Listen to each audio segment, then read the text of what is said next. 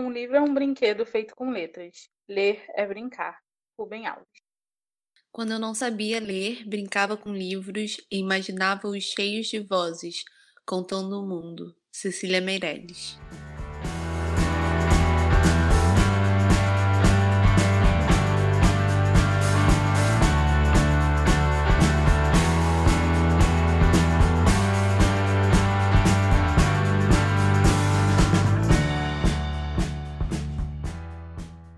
Oi, aqui é a Isa.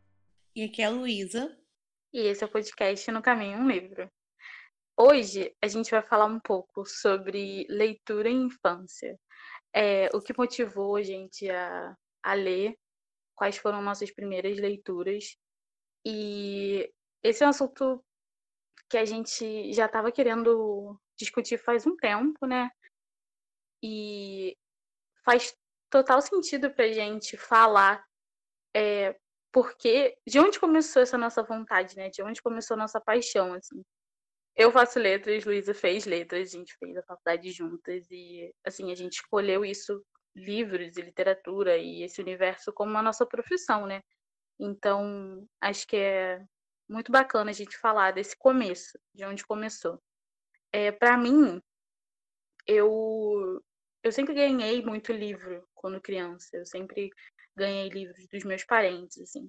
Então, eu sempre fui muito influenciada e a minha mãe, ela é formada em letras também. Então, ela tinha uma biblioteca em casa, assim, e eu ficava muito curiosa em saber o que, que aqueles objetos continham, assim, né? Porque os meus livros, eles eram muito ilustrados, e aí eu entendia. Mas... E os dela, sabe? Tinha tanta palavra. E eu ficava muito curiosa, e às vezes eu só pegava alguns para ver se tinha alguma ilustração, para ver se tinha alguma coisa. É, e eu lembro que tinha um livro chamava. É, ai, meu livro de ouro da mitologia, acho que era isso. Que tinha algumas figuras assim, mitológicas. É, tinha muito texto também, mas aquilo me impressionou muito. É, foi muito bom depois, mais crescida, poder ter lido. Mas o que eu mais lembro, assim, o livro que marcou meio que a transição de livros bastante infantis para livros com histórias mais elaboradas, assim, para mim foi o Conde de Monte Cristo, é, do Alexandre Dumas. Ele, ele era um livro adaptado para infanto juvenil de uma é, coleção da antiga editora Scipione, que era Reencontro Infantil, e eu lembro de ter lido esse livro, assim, achado magnífico. Meu Deus, lutas e traição, e, sabe? Tinha tanta coisa é, acontecendo no livro que eu fiquei muito encantada, assim. Eu lembro que, como uma criança boba que eu era, assim, ele eu acho que ele era para 11 anos, eu tinha 9 quando eu li esse livro, e aí eu fiquei toda boba, porque ele era para crianças maiores do que eu, sabe? Que fofa. É, umas vaidades bobas, né? Mas, assim, é, eu lembro de ter me marcado muito. E de, como eu conheci esse livro, eu acabei lendo muita. A essa altura da vida, né? Eu já escolhi os meus livros, e aí eu comecei a escolher adaptação de livros clássicos para o infanto juvenil. Então eu meio que passei direto de alguns livros que marcam uma transição mesmo, né, para adolescentes, pré-adolescentes, né, tipo os livros como da Tarita Rebouças, assim. Eu lembro que eu cheguei a ler alguns livros mais mais adolescentes, mas eu já era um pouquinho mais velha, assim. Eu acho que eu li meio que para porque minhas amigas liam, eu fui lá ver qual era daqueles livros, assim mas eu li muita adaptação. E aí, outro livro que, é, nossa, mora no meu coração, esse livro tem uma história bem interessante, é A Ilha do Tesouro, do Robert Louis Stevenson, também adaptado pela editora Ática. Essa adaptação é uma adaptação muito interessante, porque ela é uma adaptação francesa desse livro, e aí foi traduzido para o português. E aí a, autora francesa, que é a Claire Ubac, eu não sei se é assim se pronuncia, o que, que ela fez? Ela, ela começou a história dizendo que uma, uma mulher estava numa casa e não tinha muito o que fazer, estava sem. É, não tinha livros, não tinha nada, e ela acha esse livro cheio de mofos e o livro só tem ilustração. E são as ilustrações da Ilha do Tesouro. E as ilustrações saem do livro para poder contar para ela a história do Robert Louis Stevenson. Então é meio que uma adaptação da adaptação, sabe? É... E no final também tem um monte de informações sobre o que, eram os piratas, assim, e eu amo demais, eu amei demais esse livro. Só que, como eu sou um pouco desapegada com o livro, eu sempre gostei de doar livro, assim, eu acabei doando esse livro porque eu achei que eu nunca fosse pegar nele de novo, assim. E aí, depois, mais velha, eu senti muita nostalgia querendo ter, assim, né? Já estudando letras e pensando enquanto professora, de poder dar uma aula de, de literatura, algo do tipo. E aí eu fiquei muito nostálgica querendo esses livros que eu tinha na infância. E aí eu comentei isso com um amigo e ele acabou me dando esse livro num amigo oculto de final de ano, assim. Aí hoje eu tenho ele. É, ele é um livro muito querido para mim. E aí, assim, é aí que começou um pouco a minha história, sabe? É, eu li muito uhum. clássico adaptado e, e foi isso, assim. Daí eu acho que eu pulei direto para os livros mais pesados é, e deixei alguns para trás, assim. Fantasia, isso eu já fui ler um pouquinho mais velha. É, e também adentrei o mundo da fantasia com Harry Potter também, assim. Não foi nada muito anterior a isso.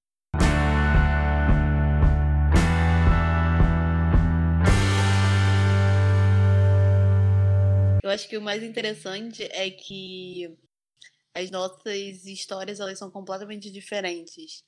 Porque, é, assim como Isa, na verdade, minha mãe também é formada em letras. É, ela estudou na mesma faculdade que eu, inclusive. E é, só que ela acabou deixando de lado a profissão e depois fez biblioteconomia, mas continuou então nesse, nesse mundo da leitura e dos livros. E então também fui desde muito nova influenciada é, a ler e a, a, a, procurar livros, né? Tanto minha mãe quanto minha avó, elas amavam me contar histórias, então minha mãe contava, inventava, na verdade, histórias é, todo dia antes de eu dormir, e minha avó também me contava várias histórias e tal. Então, é, foi meio que um, um percurso natural, né, para mim. É, eu lembro que minha mãe, um dia, ela já tava de saco cheio de tanto eu, eu pedi para ela contar histórias. E aí ela acabou comprando um livro de um autor brasileiro. É, o livro é O Gênio do Crime, do João Carlos Marinho. E para ler para mim durante é, antes de eu dormir. E aí é, a gente leu esse livro junto, na época eu ainda estava aprendendo a ler, e eu amei a história.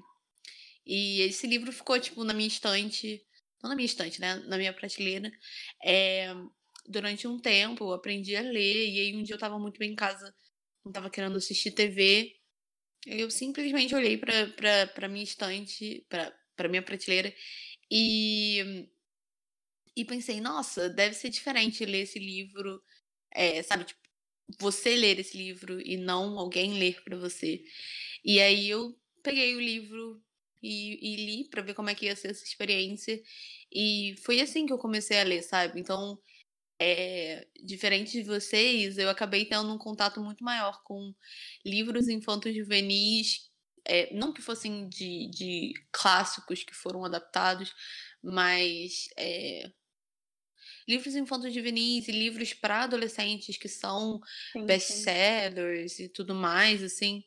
Eu li Harry Potter, assim como vocês, eu li muito livro da Meg Cabot, alguns da Thalita Rebouças. É, então, assim, é, é bem interessante porque as nossas, os nossos contatos com a leitura, os nossos primeiros contatos, eles foram muito diferentes. Mas mesmo assim, a gente acabou seguindo o mesmo caminho. É, e aí eu acho interessante porque a minha leitura, é, a, o meu contato com a, com a literatura canônica, ele só foi acontecer muito mais tarde, assim, quando eu já tinha uns 13, 14 anos. Também por conta da minha mãe. É... Minha mãe ela tem um certo problema com, com com livros mais atuais e tal, então ela começou a ficar um pouco preocupada com o que eu estava lendo. E aí eu lembro que quando eu tinha uns 14, 15 anos, a gente foi na biblioteca do Sesc, daqui de Niterói, e eu decidi pegar quatro livros. A gente tava, eu tava de férias, e aí eu falei, ah, vou pegar quatro livros para ler em 15 dias. Na época eu lia muito rápido.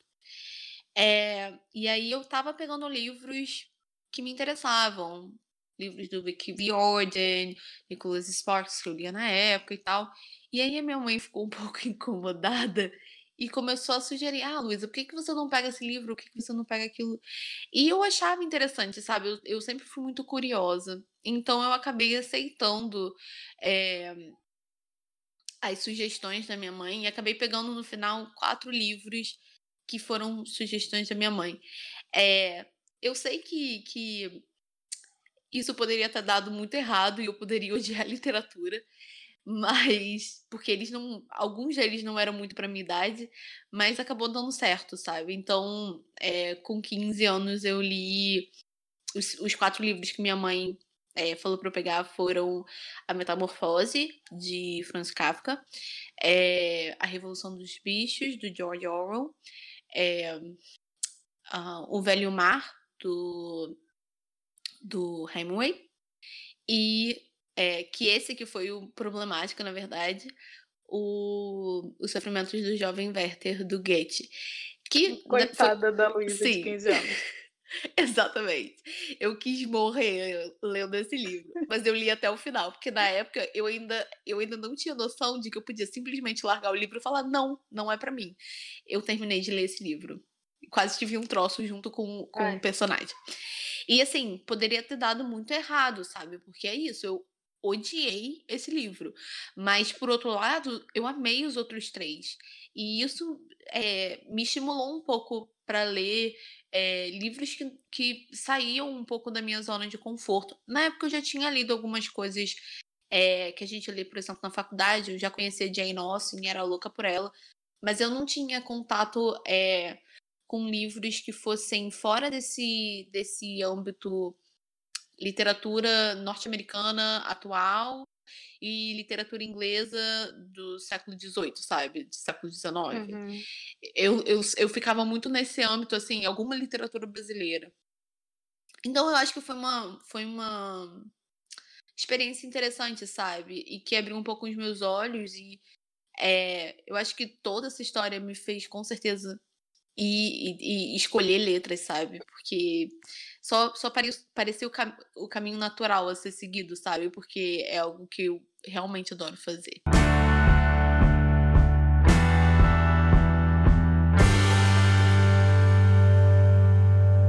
Para mim, é... eu também, assim, quando eu tinha 15 anos, meu pai começou a embutir algumas coisas para mim também acabou sendo muito bom também. Eu comecei ele muito romance de mistério. É, eu lia Sidney Sheldon e Agatha Christie, ele amava, assim. E aí eu comecei a ler muito isso. Nossa, eu devorei Agatha Christie, assim.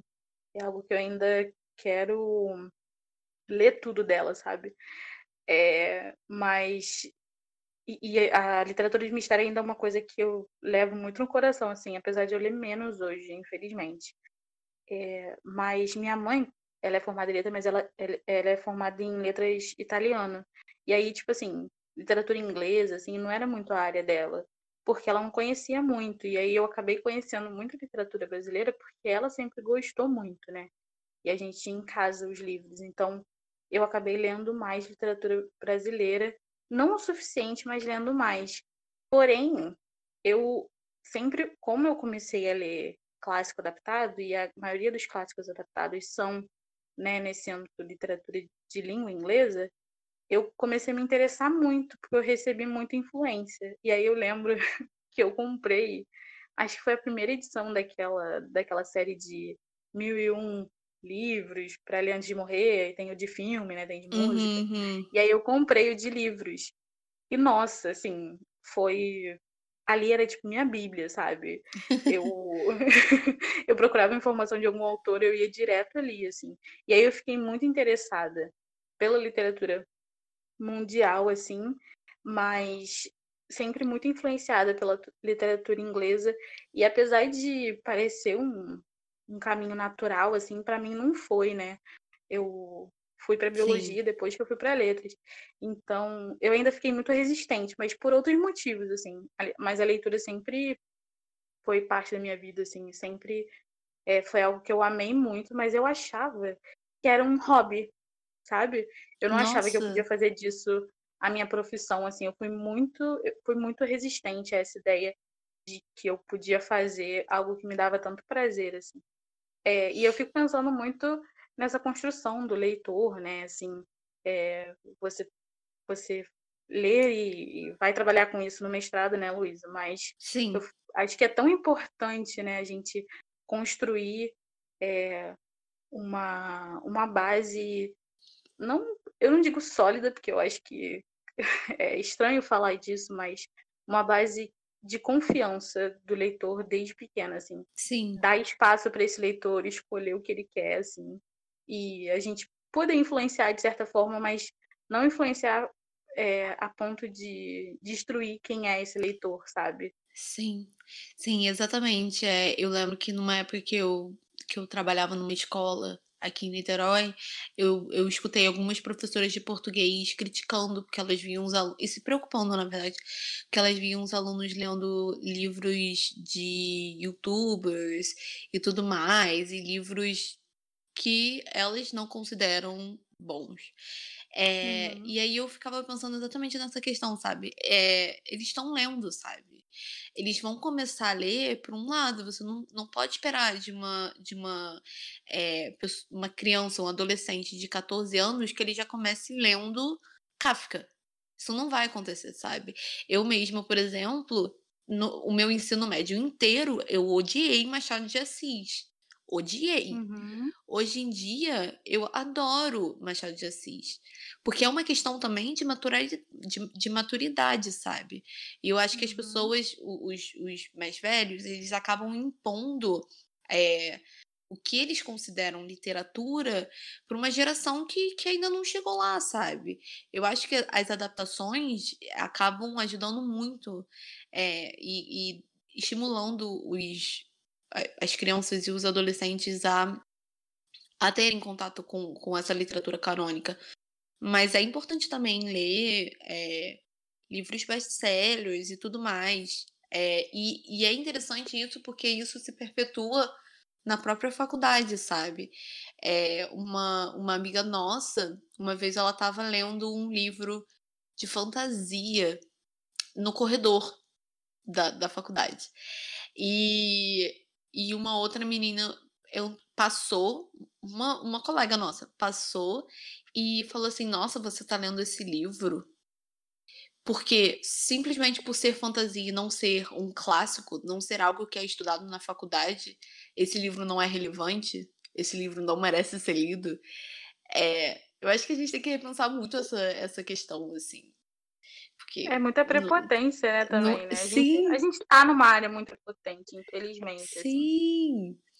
E, e, eu, e eu acho engraçado, né? Porque ao mesmo tempo a gente vê diversos professores que estão estudando livros, sabe? Que às vezes não são cânone, não são parte do cânone. É óbvio que na, na graduação a gente acaba se prendendo muito a, a um cânone, né? Uhum, é, sim. Mas assim, a gente vê professores estudando outros tipos e, e mestrandos, sabe, doutorandos, trabalhando com textos que não são clássicos. Mas uhum. essas pessoas ainda estão tão focadas nos clássicos, né? É, é, é bem complicado. Eu, eu, eu minha, essa, minha, essa nossa amiga, ela ficou bem incomodada com isso na época. E eu fiquei chocada. Eu fiquei, gente, como assim, sabe? É, é. é, é muito ridículo, mas tudo bem.